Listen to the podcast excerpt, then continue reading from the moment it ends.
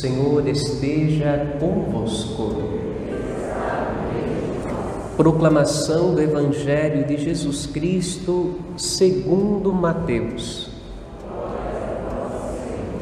Naquele tempo, Jesus disse aos sacerdotes e anciãos do povo: Que vos parece? Um homem tinha dois filhos. Dirigindo-se ao primeiro, ele disse: Filho, vai trabalhar hoje na vinha. O filho respondeu: Não quero. Mas depois mudou de opinião e foi. O pai dirigiu-se ao outro filho e disse a mesma coisa. Este respondeu: Sim, Senhor, eu vou. Mas não foi. Qual dos dois fez a vontade do pai? Os sumos sacerdotes e os anciãos do povo responderam: O primeiro. Então Jesus lhes disse: Em verdade eu vos digo que os cobradores de impostos e as prostitutas vos precedem no reino de Deus, porque João veio até vós num caminho de justiça e vós não acreditastes nele.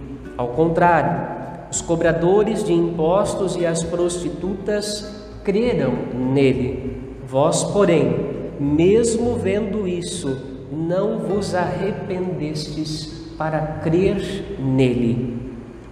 Palavra da salvação, glória a vós, Senhor.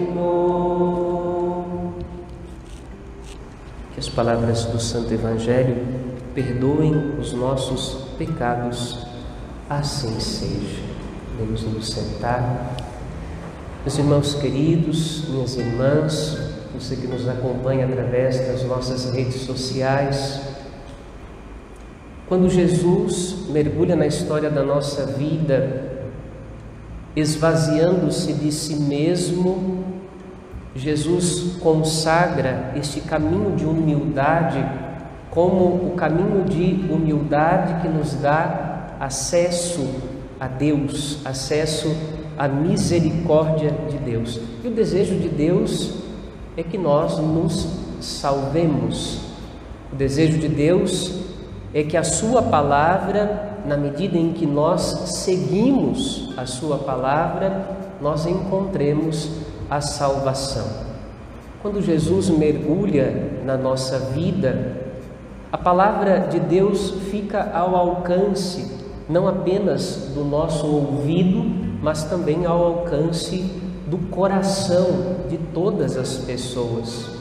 Os profetas tinham dito ao longo do Antigo Testamento que chegaria o tempo em que Deus escreveria a sua lei no coração das pessoas, de tal modo que ninguém poderia dizer que não era capaz de compreender qual fosse a vontade de Deus.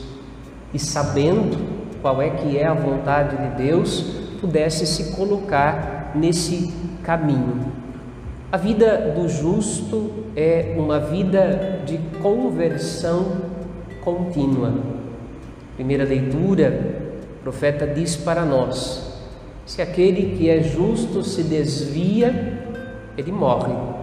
Mas aquele que está perdido, se ele se volta e se converte, ele tem a oportunidade de recuperar a sua vida. E o desejo de Deus é este. Muitas vezes nós, a humanidade, num primeiro momento, quando Deus dirige para nós a sua palavra, quantas vezes a gente disse como este primeiro filho: Senhor, agora não, eu não vou. Não é isto que eu quero mas depois refletindo bem no ensinamento de Deus e percebendo que o caminho de Deus é um caminho de sabedoria que leva à vida, que nos salva, que restaura a nossa humanidade, nos torna dignos. Então a gente se arrepende do não que tinha dito, se converte e vai para onde a palavra de Deus nos indica. Jesus fala com uma certa dureza com os sacerdotes, com os anciãos do seu povo, porque João Batista veio num caminho de simplicidade e aqueles que eram considerados pecadores, os publicanos, cobradores de impostos, as prostitutas, as pessoas de má vida, muitos se converteram ouvindo a palavra que João pregava, não só com a boca, mas com a vida. E eles, vendo isso, nem assim deixaram que a palavra pudesse ecoar no seu coração. Estamos finalizando o mês de setembro, mês da Bíblia. A palavra de Deus continua ressoando nos nossos ouvidos e no nosso coração. A palavra coloca diante de nós o caminho de Deus.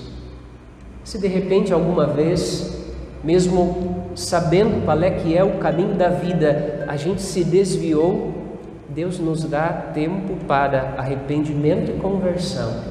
Deus nos dá tempo para mudarmos o, o, o roteiro da nossa vida, o caminho da nossa história, levando esse roteiro por um caminho de conversão, de transformação da nossa vida.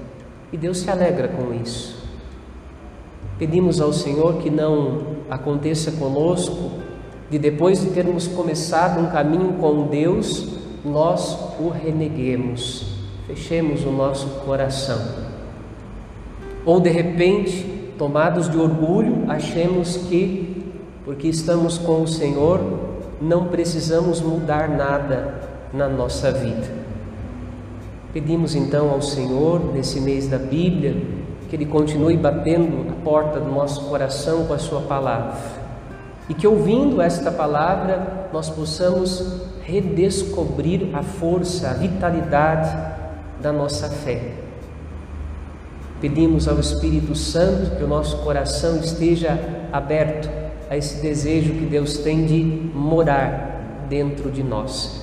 E escutando a palavra, que possa crescer dentro de nós os afetos, os sentimentos de Jesus, do mesmo modo como ele se fez pequeno para poder estar à altura daqueles que precisavam ser salvos, que a gente também possa, quebrantados no nosso orgulho, nos fazer pequenos, para podermos servir uns aos outros na caridade de Cristo e trazer todos para perto de Jesus.